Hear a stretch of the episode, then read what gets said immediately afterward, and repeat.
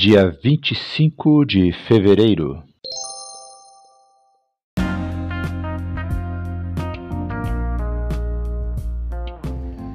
Bíblia Bom Dia, versão Nova Tradução na Linguagem de Hoje. Reflexões, Pastor Israel Belo de Azevedo. Áudio, Pastor Flávio Brim.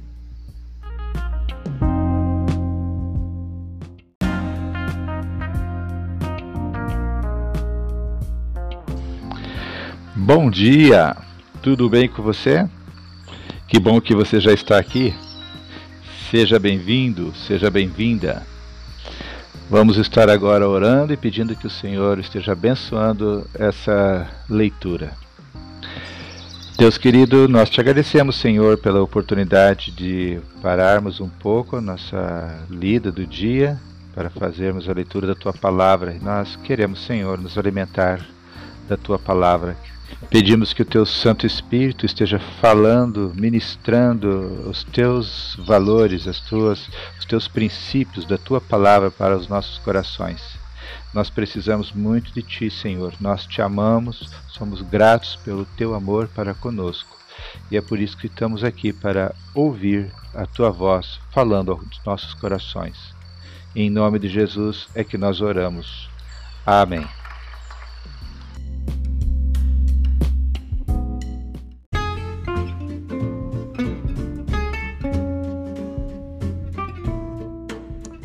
Você está começando hoje a sua jornada de leitura de toda a Bíblia em dois anos? Que legal! Então seja bem-vindo, bem-vinda. Logo, logo você vai descobrir que a leitura que fazemos ela não é uma leitura corrida de Gênesis, Apocalipse, seguindo literalmente todos os livros, capítulo por capítulo, versículo por versículo. Nós queremos é, mudar um pouco essa leitura para que ela não fique tão cansativa. Já pensou você ali naquele momento de estar lendo o livro de Levítico? É muito grande, você fica muito cansado. A maioria das pessoas começam a ler e quando chegam ali em Levítico desistem. A gente quer que a leitura ela seja bem pulverizada, bem leve, bem dinâmica. Então nós estamos adotando algumas estratégias para que essa leitura flua, né? é, nesse estilo. Por exemplo, quando nós estivermos lendo a história de um personagem bíblico, como por exemplo a história de Davi, você vai perceber que nós vamos ler todos os textos da vida de Davi. Não importa se é ali em Samuel, se é lá em Primeira Reis, Segunda Reis, se é Crônica, Segunda Crônica, se são os Salmos. Nós vamos tentar esgotar a leitura de toda a vida de Davi, desse personagem, para que você tenha uma visão completa antes de passarmos para a leitura de um outro personagem da Palavra de Deus. Você vai também perceber que algumas horas nós estamos lendo o Novo Testamento, depois o, o Velho Testamento, para que ela não fique, a leitura não fique cansativa. E assim a gente vai é, variando né, de um lado para o outro, para que a leitura fique bem gostosa. Como ela não é uma leitura corrida, ela é uma leitura pulverizada em toda a Bíblia, é, você vai ter dificuldade de se parar e continuar. Então, se você parou ali, talvez dois, três meses, o ideal é você recomeçar novamente a leitura, sabendo que no dia que você começou, daqui a dois anos exatamente, você terá lido toda a Bíblia. Uma outra coisa que esse estilo de leitura é, a gente está adotando é que a gente está mais preocupado, não só preocupado com que você leia a Bíblia, nós queremos que você leia e medite naquilo que você leu. Então, sempre no término de, de cada leitura, a gente faz uma reflexão, a gente faz alguns destaques para que você possa para chamar a tua atenção a alguns lugares importantes naquele capítulo. A, a gente não faz uma, um resumo de toda a leitura porque pode se tornar um tempo muito longo e nós não queremos passar de 30 minutos. Toda a leitura, todo o tempo, do início até o fim daquele áudio, a nossa proposta é que ele dure no máximo 30 minutos. Algumas vezes ele vai durar 15, 16, 20, mas nunca vai passar, uh, ultrapassar 30 minutos. Então, seja bem-vindo a esse time, né, esse grupo de pessoas que estão lendo e meditando na palavra de Deus diariamente durante esses dois anos. Não importa qual é o dia que você começou, se foi no dia 1 de janeiro, fevereiro, março, o dia que você começou, dois anos depois, será o dia que você estará é, concluindo a leitura bíblica, tá bom? Que Deus te abençoe, seja bem-vindo em nome de Jesus.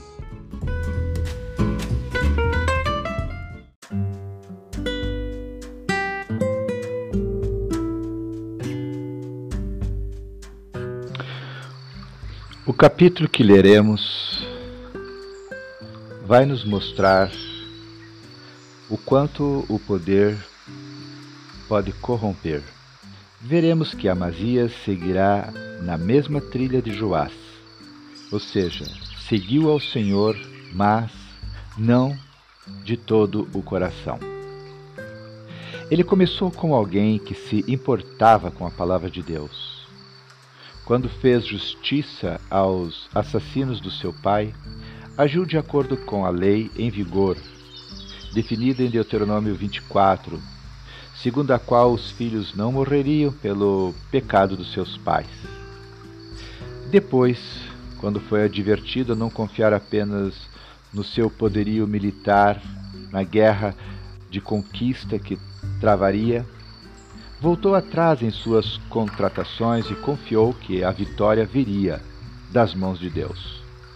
No entanto, após uma guerra, Amazias seguiu o costume da época que persistiria até os romanos e entronizou como seus os deuses dos povos conquistados.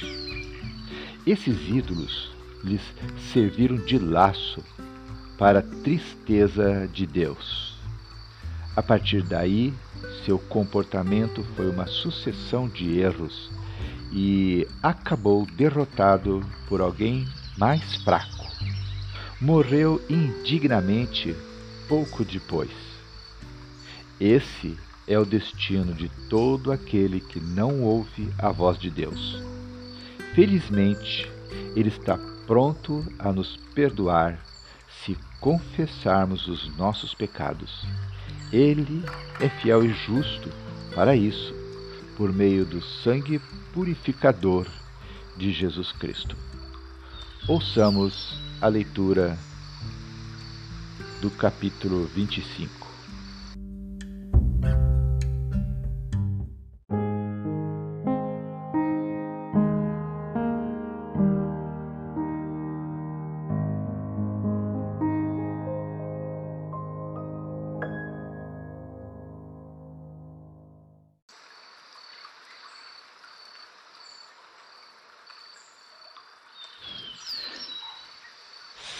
Segunda Crônicas, capítulo 25, o reinado de Amazias de Judá.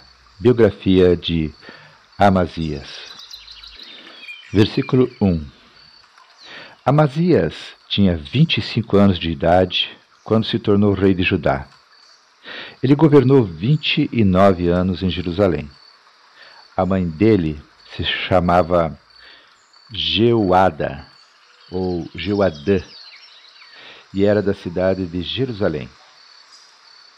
Amazias fez o que é agradável a Deus, o Senhor, mas não foi sincero. Logo que se firmou no poder, ele mandou matar os oficiais que haviam assassinado o seu pai, o rei. No entanto, não mandou matar os filhos deles, mas seguiu o que o Senhor havia ordenado na lei de Moisés os pais não serão mortos por causa de crimes cometidos pelos filhos, nem os filhos por causa de crimes cometidos pelos pais. Uma pessoa será morta somente como castigo pelo crime que ela mesma cometeu. Amazias mandou chamar todos os homens que tinham vinte anos de idade para cima, das tribos de Judá e de Benjamim, Ele os organizou em grupos de mil e de cem, segundo as famílias a que pertenciam, e os pôs debaixo do comando de oficiais. Eram trezentos mil homens. Todos eram soldados corajosos e experientes, armados com lanças e escudos. Além destes, Amazias contratou cem mil soldados de Israel por uns três mil e quatrocentos quilos de prata. Mas um profeta foi falar com Amazias e disse: Ó rei, não leve esses soldados, pois o Senhor Deus não está com esses homens do reino do norte. Mas, se o Senhor achar que com eles o seu exército ficará mais forte, então Deus fará com que o Senhor seja vencido pelos inimigos, pois ele tem poder para dar a vitória ou a derrota. Amazias perguntou: Mas o que vai acontecer com toda aquela prata que paguei para que os soldados de Israel lutassem do meu lado? O profeta respondeu: O Senhor Deus pode lhe dar muito mais do que isso. Então, Amazias mandou os soldados do reino do norte de volta para casa, e eles foram embora, furiosos com o povo de Judá. Amazias tomou coragem e foi com o seu exército até o Vale do Sol, onde matou dez mil edomitas. Outros dez mil foram presos pelos soldados de Amazias e levados até o alto de um rochedo. Dali eles foram jogados e morreram esmigalhados lá embaixo. Enquanto isso, os soldados israelitas que Amazias tinha mandado embora Atacaram as cidades de Judá, que ficavam entre Samaria e Bet-Oron. Mataram três mil pessoas e levaram consigo muitas coisas. Depois de ter derrotado os Edomitas, Amazias voltou para Jerusalém, trazendo consigo os ídolos deles. Ele fez desses ídolos os seus próprios deuses e os adorou, e queimou incenso a eles. O Senhor Deus ficou irado com Amazias e enviou um profeta que lhe disse o seguinte: Por quê? Por que o Senhor está adorando esses deuses estrangeiros que não puderam salvar o povo deles das mãos do Senhor? Mas o rei interrompeu, dizendo: Desde quando eu coloquei você como meu conselheiro? Cale a boca, senão vou mandar matá-lo. O profeta se calou, mas antes disse: Eu sei que Deus decidiu destruí-lo, pois o Senhor fez tudo isso e não deu atenção ao meu conselho. Guerra contra Israel.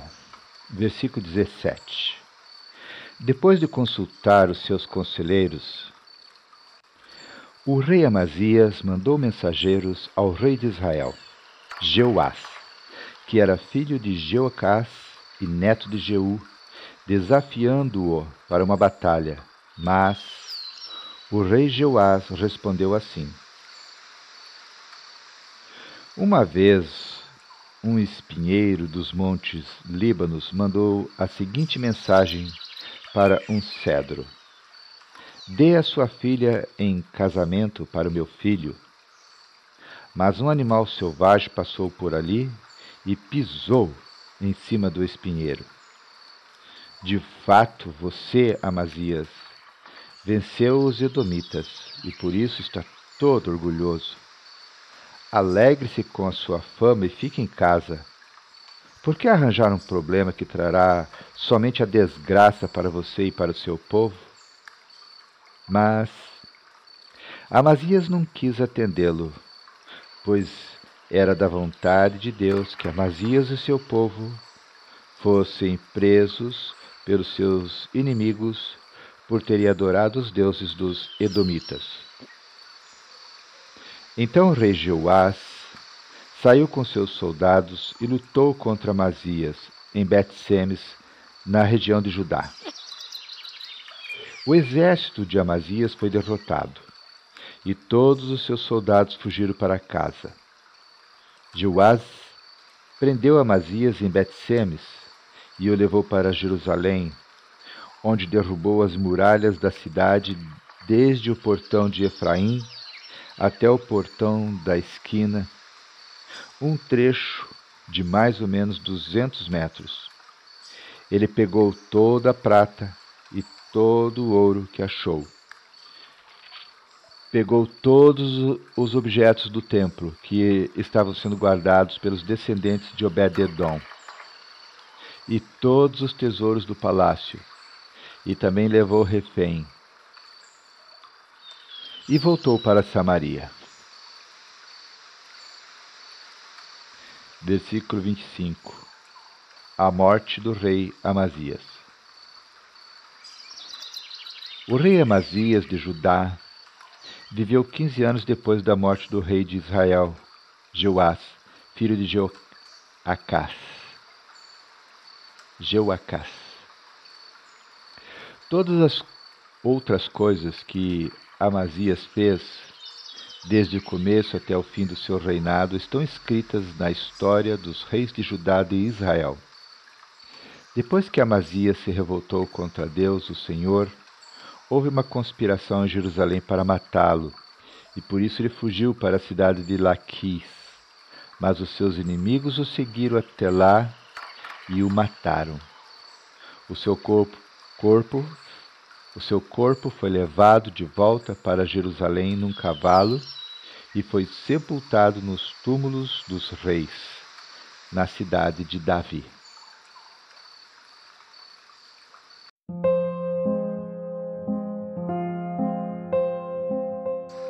Senhor, nessa leitura acabamos de ver o perigo, Deus, de não seguirmos a tua palavra de todo o coração nós veremos, Senhor, o perigo de sermos dúbios, de não nos posicionarmos como realmente precisamos nos posicionar.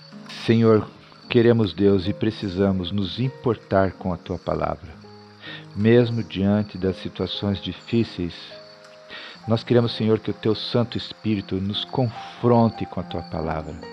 Não nos deixes nos afastar da tua palavra, dos teus valores, das tuas verdades, dos teus princípios. Senhor, tenha misericórdia de nós, não nos deixes nos corromper, ó Deus, com as coisas deste mundo, com a cultura deste mundo, com os hábitos deste mundo. Nós te clamamos, Senhor, no nome de Jesus Cristo. Nos ajude, Senhor, a vivermos uma vida correta, uma vida alinhada, Senhor, aos princípios da tua palavra. Não nos deixe, Senhor, no momento das nossas vitórias, dos nossos confortos, ó Deus, quando tudo vai bem, não nos deixe esquecer, Senhor, a importância de nos mantermos alertas, ó Senhor, de tal forma que a nossa vida, em todas as circunstâncias, sempre estejam glorificando o Teu nome. Senhor, nós vemos aqui, Deus, que Amazias começou bem, mas não se comprometeu contigo de todo o coração e acabou se desviando mais lá na frente, se corrompendo com os valores do mundo onde ele estava inserido. Tenha misericórdia de nós, Senhor. Nos ajudes, Deus. Essa é a nossa oração, no nome de Jesus Cristo. Amém, Senhor.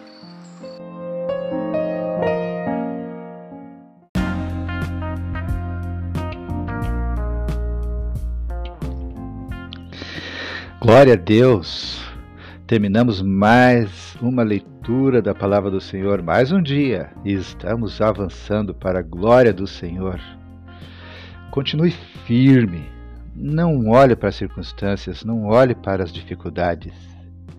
Uma sugestão para você: link a leitura da a sua leitura bíblica com uma refeição.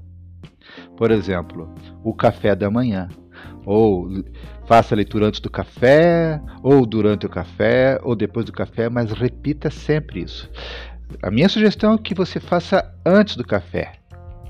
Né? E se você não conseguiu fazer, de repente é o momento de você disciplinar você mesmo, dizendo: enquanto eu não ler, eu não tomo café. E se naquele momento você perdeu hora, atrasou-se e não conseguiu ler, então decida, também não vou tomar café. Por quê? Porque se eu não tenho disciplina para alimentar a minha alma, meu espírito com a palavra de Deus, do, do eterno, por que então que eu vou me preocupar com o meu corpo? O mais importante é o alimento espiritual. Se você se predeterminar dessa forma, você vai com certeza consolidar essa disciplina da leitura da palavra de Deus. E uma última palavra para você ainda hoje nessa reflexão. Não esqueça que você tem amigos que precisam ler a palavra de Deus. E Deus quer usar você. Forme um grupo de leitura bíblica ali no WhatsApp para compartilhar essa leitura com eles. Convide eles, diga para eles: olha, vamos ler juntos a palavra do Senhor? E aí, se eles aceitarem, você coloca o nome deles ali naquele grupo e você começa ali todo dia. Você joga o link da leitura ali para dentro do grupo. Converse com eles, anime-os. Faça isso não é que estou fazendo com você. Ore com eles. E tenho certeza que juntos vocês vão ser muito mais fortes para prosseguir nessa leitura da palavra de Deus. Que Deus continue te usando para a honra e para a glória do nome dele. E assim todos nós juntos vamos avançando. Que Deus seja louvado.